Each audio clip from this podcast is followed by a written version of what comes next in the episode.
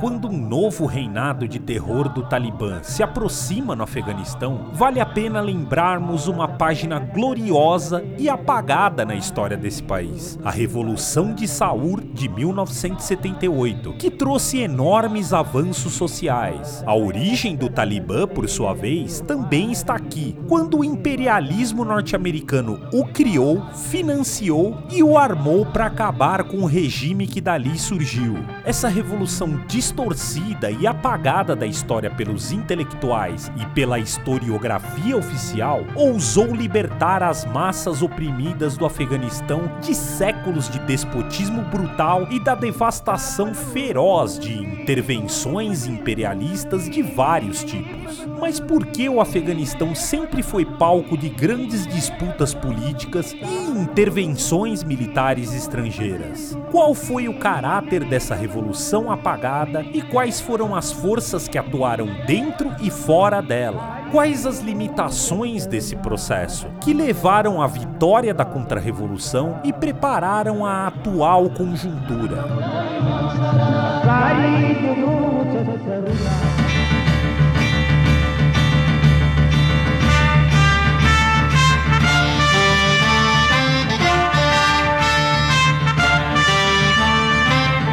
Você está ouvindo o podcast da esquerda marxista.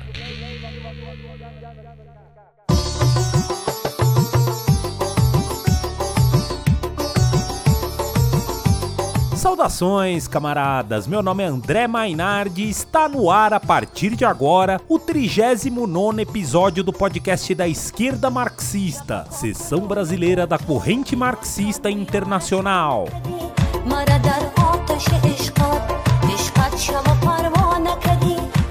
Nessa transmissão eu tenho o prazer de receber pela primeira vez o camarada Levi Santana, dirigente do Infoproletários e militante da esquerda marxista. Saudações, Levi! Oi, André. Saudações para você e para todos os nossos ouvintes. O Infoproletários ele tem o site infoproletários.org, que é o nosso blog. A gente tem também um jornal que chama Kernel Panic e consta no nosso blog em PDF.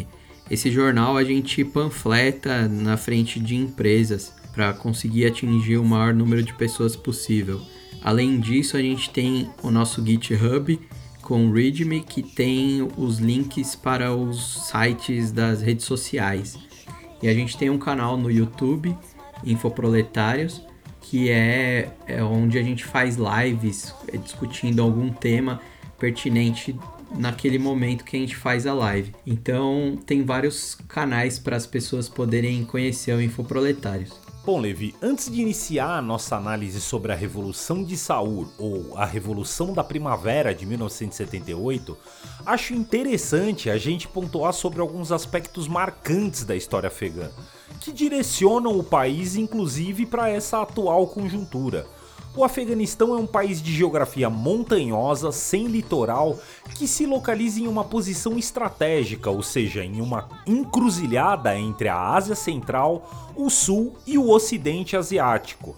Esse ambiente montanhoso, ao mesmo tempo que, através dos anos, permitiu que os povos afegãos se defendessem melhor das intervenções armadas estrangeiras, em conjunto com todos os outros aspectos políticos, também dificultou o seu pleno desenvolvimento. As invasões militares não são uma novidade no Afeganistão. Por ocupar uma importante posição geoestratégica que liga o Oriente Médio ao sul da Ásia, rota essencial de migração humana e mais tarde de comércio, a conturbada história desse país foi marcada por inúmeras campanhas militares já desde a antiguidade. Essas terras foram palco, por exemplo, das grandes marchas dos exércitos de Alexandre o Grande e de Gengis Khan.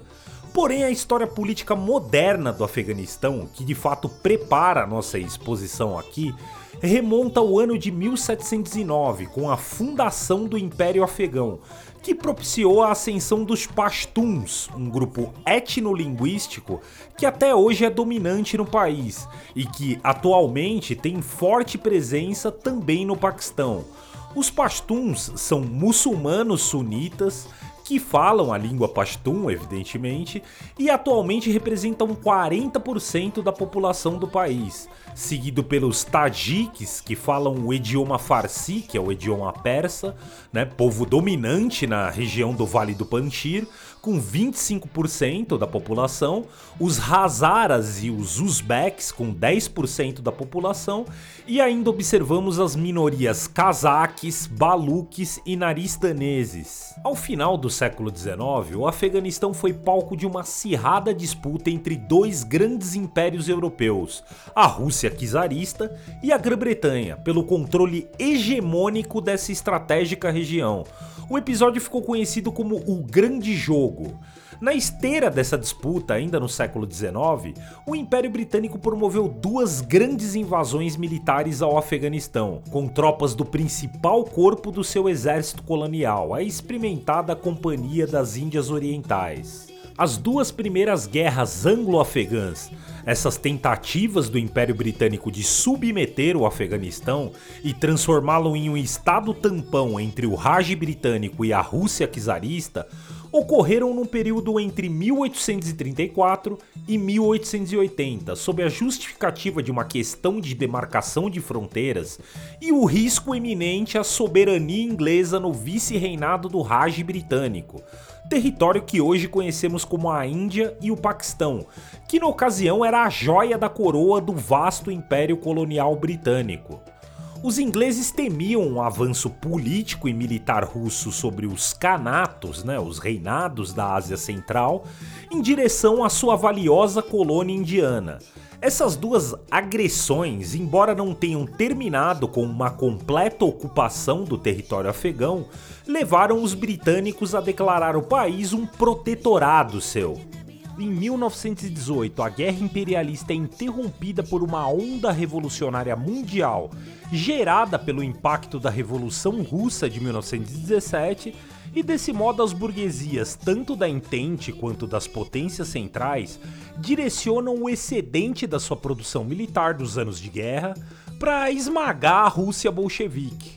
Nesse momento, com as atenções do imperialismo voltadas para o esforço de conter a revolução que avançava desde o leste europeu, o emir afegão Amanullah Khan, um anti-imperialista inspirado pelo nacionalista turco Mustafa Kemal, tenta modernizar o país e unir suas diferentes etnias, consolidando assim as suas bases de poder, o que resulta em uma terceira agressão por parte do Império Britânico. Em maio de 1919, o Khan movimenta tropas do exército afegão para além das fronteiras do Raj britânico, com o objetivo de retomar os territórios dos Pashtuns usurpados pelos ingleses. Em resposta, a coroa britânica declara guerra contra os afegãos pela terceira vez, a Terceira Guerra Anglo-Afegã. Além da agressão imperialista, o fracasso do projeto nacional do Amanullah Khan foi devido à ausência de uma burguesia nacional, a classe que realizou a Revolução Industrial na Europa e fundou os Estados Nacionais modernos. Em agosto de 1919, o emir Amanullah Khan depôs as armas e assinou um armistício com o Império Britânico, reconhecendo a linha Danduran como o limite territorial do Afeganistão. Essa linha imaginária traçada pelos britânicos ao final de sua segunda incursão militar em terras afegãs em 1880, dividia de forma absurda o território dos Pashtuns, anexando uma enorme e rica extensão de terras ao território do Raj britânico, onde atualmente se encontra o Paquistão. Em contrapartida, a Grã-Bretanha concordou em reconhecer o Emirado do Afeganistão como um Estado soberano e independente, retirando assim o seu protetorado.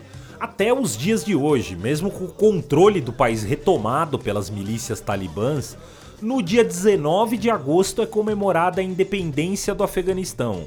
Em 1921, com a guerra civil na Rússia praticamente decidida com o avanço do Exército Vermelho e a proclamação da União das Repúblicas Socialistas Soviéticas, Lenin assinou um tratado de amizade e mútua colaboração com o Emirado Afegão. O Lenin considerava que os povos muçulmanos oprimidos pelo imperialismo no Oriente Médio, na África e na Ásia englobavam uma massa considerável de milhões de trabalhadores explorados e por isso os exortava a se juntar aos comunistas pela derrubada do capitalismo como o único caminho viável para a autodeterminação desses países. A Internacional Comunista trabalhou firmemente na criação de novas seções nacionais nesses países.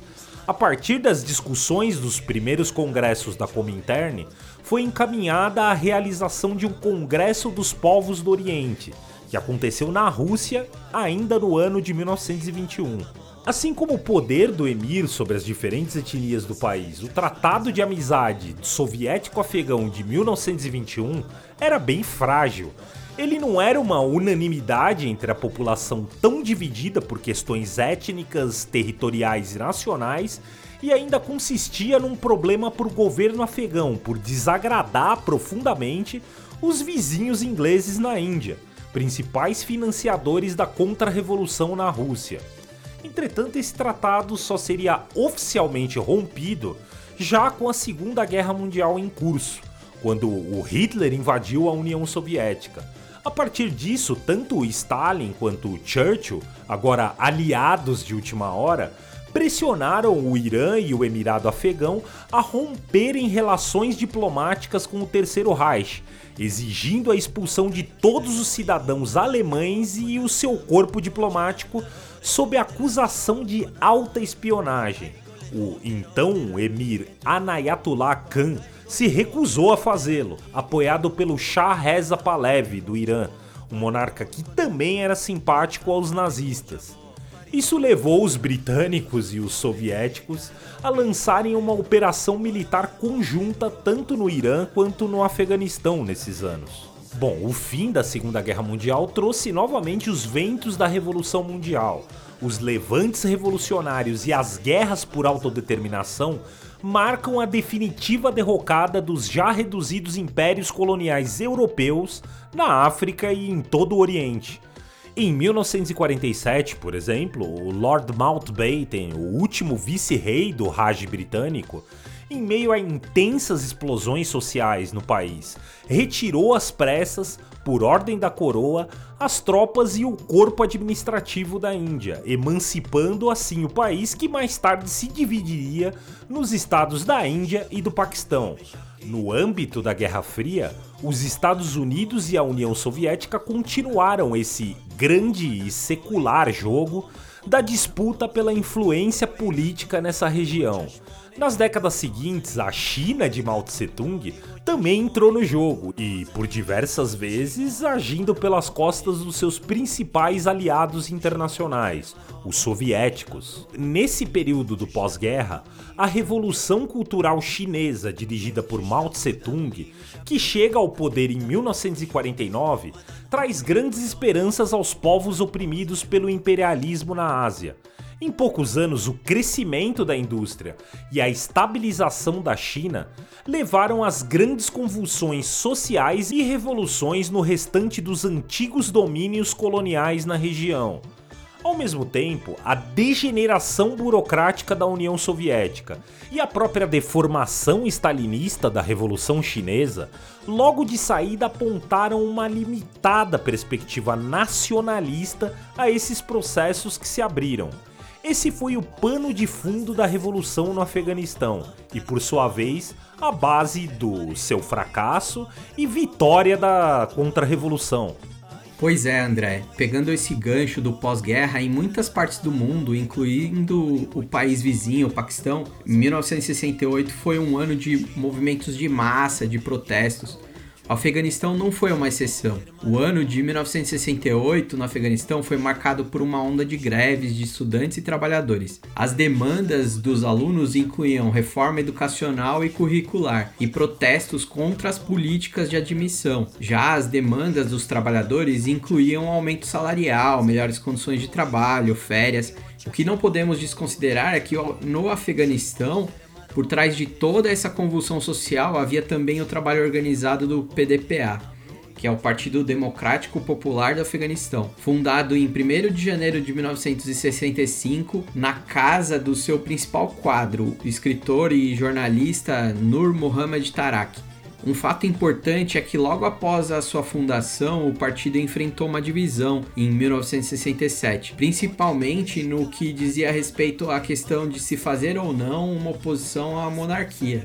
É interessante a gente observar que os dois principais grupos que surgiram dessa cisão foram batizados com nomes que definiam o seu caráter político. O Parshan, que quer dizer a bandeira em idioma pashtun, era orientado mais para o nacionalismo, cuja base estava principalmente na pequena burguesia urbana e tinha um trabalho mais concentrado nas forças armadas. Por outro lado, o foco da outra fração chamada Kalk, que é a massa, estava nas linhas de classe uh, e a sua base ela se encontrava mais no proletariado urbano e na população rural pobre. As duas frações seguiam as linhas teóricas da União Soviética. Existe um mito muito popular mesmo entre alguns setores da esquerda de que o PDPA não tinha base de massas, mas os historiadores afegãos sérios, eles não concordam com essa posição e são da opinião de que o PDPA teve apoio das massas, até mesmo na zona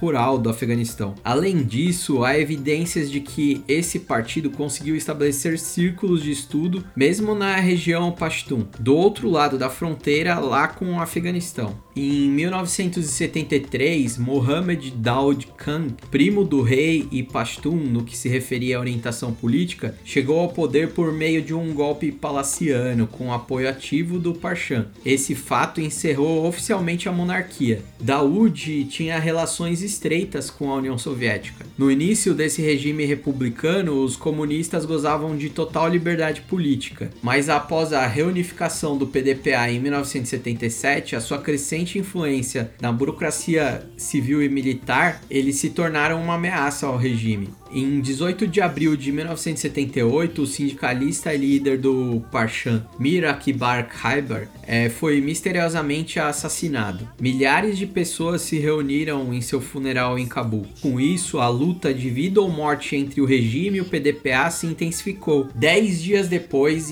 em 28 de abril de 1978, o PDPA assumiu o poder estatal através de um golpe militar, dessa vez liderado pela fração Kalk. O interessante é que nenhuma das frações do PDPA tinha qualquer perspectiva e não esperava uma revolução no futuro próximo do Afeganistão. A revolução também foi uma surpresa para a burocracia soviética. Ela foi provocada pela supressão do PDPA dentro do regime de Daoud e se tornou uma simples questão de sobrevivência para o partido. Após o assassinato de Mir Akbar Khyber, o expurgo contra os comunistas foi acelerado. O regime prendeu membros do partido, incluindo o líder do partido, o Tarak. Este foi um movimento fatal do regime de Daoud. Na manhã seguinte, uma operação projetada especificamente no caso de tal evento foi iniciada pelo PDPA. Cerca de 250 tanques e veículos blindados participaram do golpe, e oficiais que eram membros do partido assumiram o comando das forças terrestres e aéreas. Às 17 7h30, o poder já estava na mão dos rebeldes. A rádio Cabul, assim como os aeroportos de Brigan e Cabul, foram tomados pelos militares leais ao partido. Tarak saiu vitorioso da prisão e naquela noite foi anunciada a vitória da revolução na rádio de Cabul.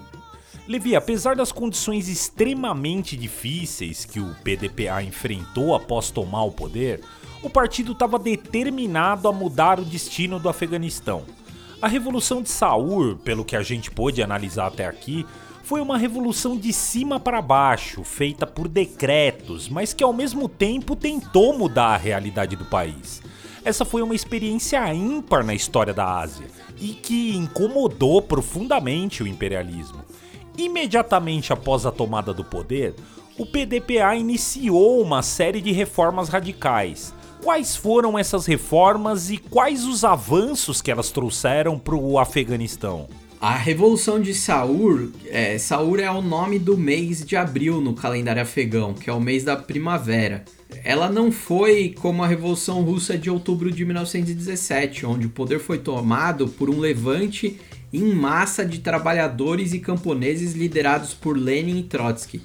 O que aconteceu ali foi uma situação em que o capitalismo e o latifúndio foram abolidos, mas o poder não foi posto na mão dos trabalhadores, e em vez disso ele foi detido por uma ditadura policial militar de partido único. Encontrando-se no poder após o colapso do regime anterior, os oficiais, combatidos pelo imperialismo e pela antiga aristocracia feudal, só podiam encontrar apoio entre a pequena burguesia e as massas trabalhadoras empobrecidas. Eles se inspiraram no modelo da União Soviética, que tinha uma economia planificada, mas que convenientemente para os líderes do partido e para os militares tinha um sistema político totalitário e burocrático.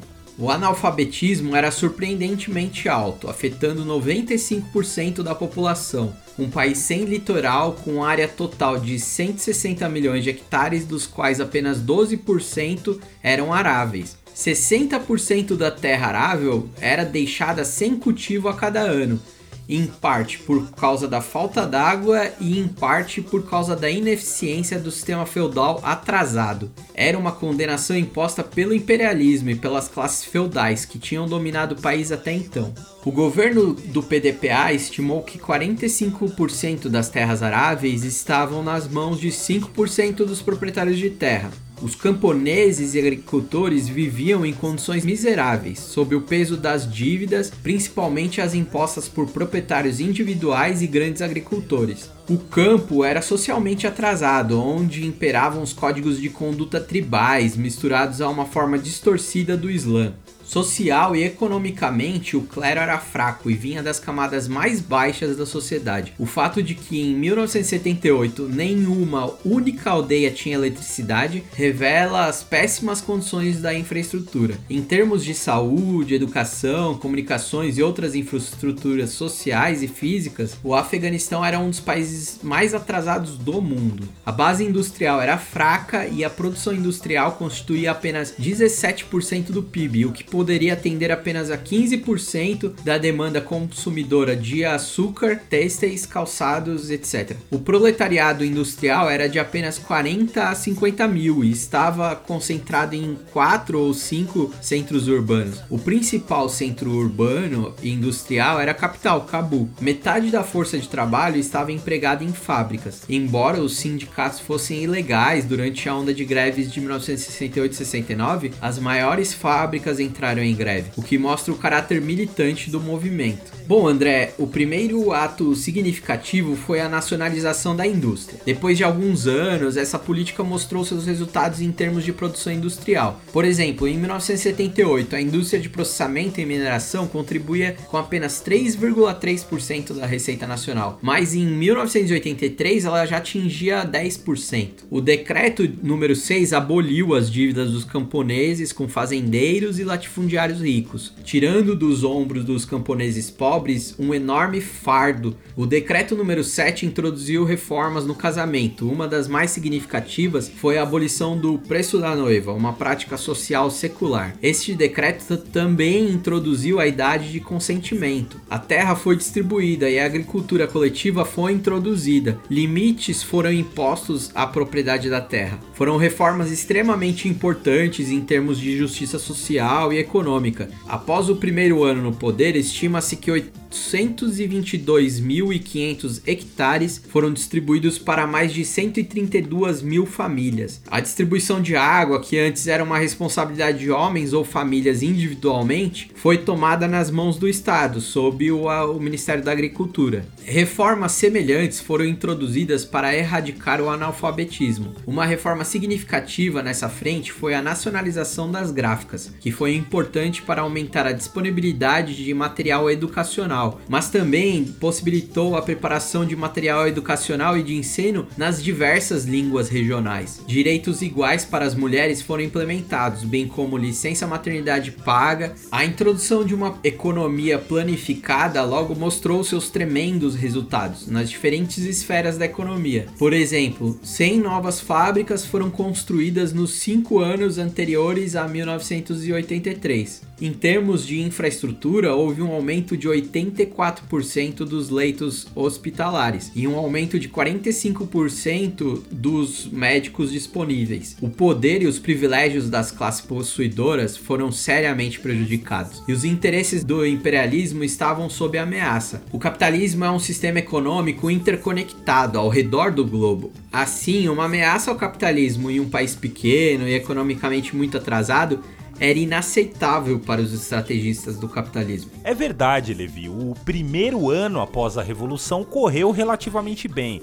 Existe um mito que é reforçado pela imprensa burguesa e pela historiografia oficial de que o imperialismo norte-americano só começou a intervir no país após a invasão da União Soviética. Isso não é verdade. A realidade é que o imperialismo norte-americano começou a trabalhar sua estratégia para combater a revolução muito antes da intervenção soviética.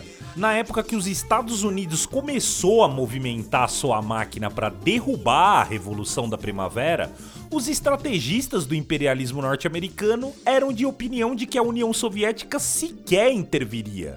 Na primavera de 1979, o imperialismo norte-americano começou a mobilizar sua máquina reacionária. A CIA enviou sua primeira proposta confidencial ao presidente Jimmy Carter em março de 1979 para apoiar a contra-revolução no Afeganistão. Após isso, os norte-americanos procuraram a Arábia Saudita e o Paquistão para elaborar essa estratégia.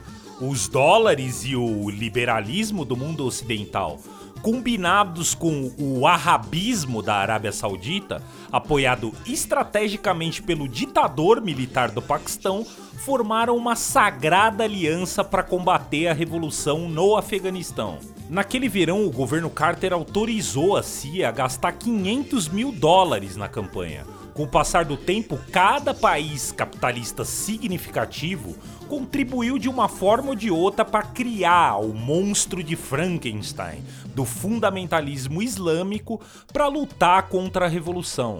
Monstro que assombra, inclusive, seus antigos mestres até hoje.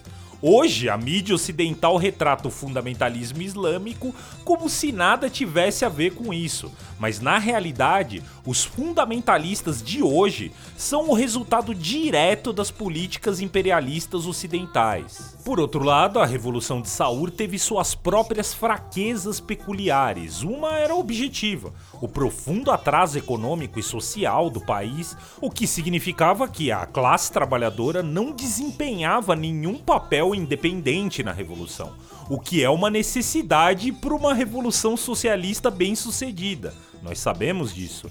Na ausência de uma revolução internacional, a Revolução de Saur ficou isolada e a criminosa teoria stalinista da possibilidade de se construir o socialismo em um único país para superar os seus problemas socioeconômicos agravou essa situação.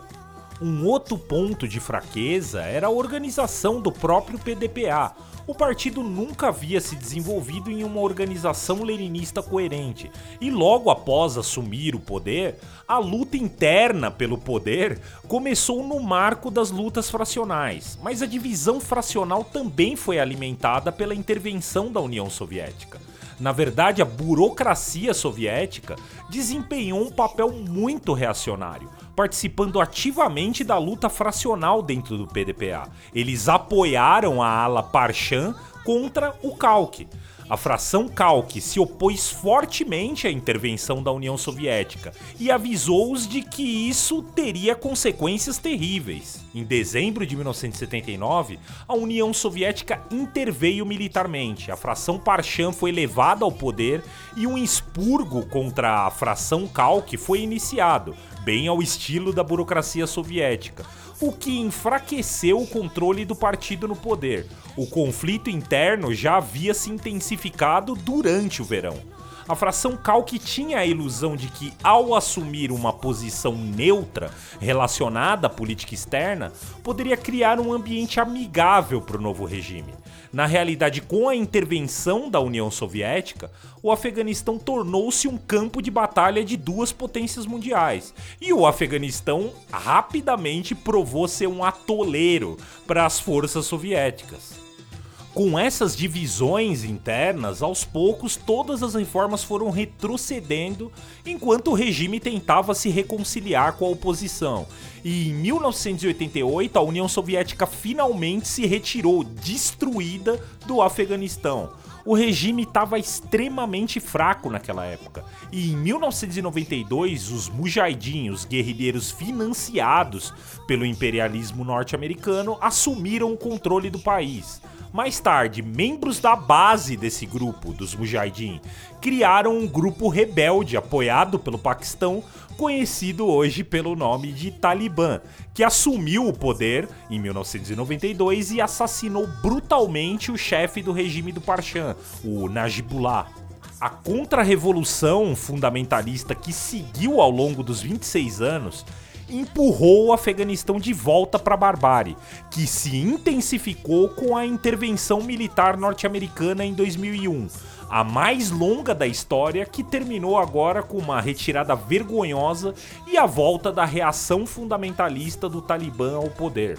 Em 20 anos de intervenção militar, os Estados Unidos empossaram um governo corrupto composto por chefes tribais e oligarcas feudais que só fizeram aumentar a miséria do povo afegão. No controle parcial do país, as diferentes administrações Yankees promoveram um criminoso dispêndio de recursos e vidas humanas. Entre 2009 e 2011, por exemplo, uma auditoria do próprio governo norte-americano apoiou que mais dinheiro foi gasto na suposta reconstrução do Afeganistão do que na reconstrução da Europa do pós-Segunda Guerra. Enquanto eles tinham o controle militar dos grandes centros urbanos, faziam uma guerra suja no campo contra as guerrilhas talibãs. Esses fundamentalistas, por sua vez, se escondiam atrás dos camponeses, utilizando eles como escudo humano. Mas diante da brutalidade dos norte-americanos, esses passavam a apoiar cada vez mais as milícias talibãs. A Revolução de Saur representou a esperança da emancipação da miséria e opressão do latifúndio e do capitalismo, não só para o povo do Afeganistão, mas para todos os povos da região. Essa esperança foi afogada em sangue pelo imperialismo. Hoje, para derrotar esses reacionários, a única opção para o povo afegão é se reorganizar nas linhas de classe. A única vingança pelas misérias sofridas pelo povo afegão é dar vida a uma nova revolução socialista contra o fundamentalismo instalado por décadas. Essa é a única opção para tirar não só a sociedade afegã, mas também todos os países dessa região das garras da barbárie criada pelo imperialismo. Essa tarefa histórica recai sobre os ombros da classe trabalhadora da região e do mundo capitalista avançado em geral. Para conseguir isso, é vital construir a organização da classe trabalhadora sob uma base internacional, o que hoje é uma tarefa a qual se dedica a esquerda marxista e a CMI no Brasil e no mundo. Bom, estamos chegando ao final de mais um episódio. A trilha sonora que nos acompanhou durante toda a transmissão de hoje traz o pop com a influência da música Pashtun de Wajira e Farid Rastagar. Acompanhe nossa programação em marxismo.org.br e em nossas redes sociais. Até a próxima, camaradas!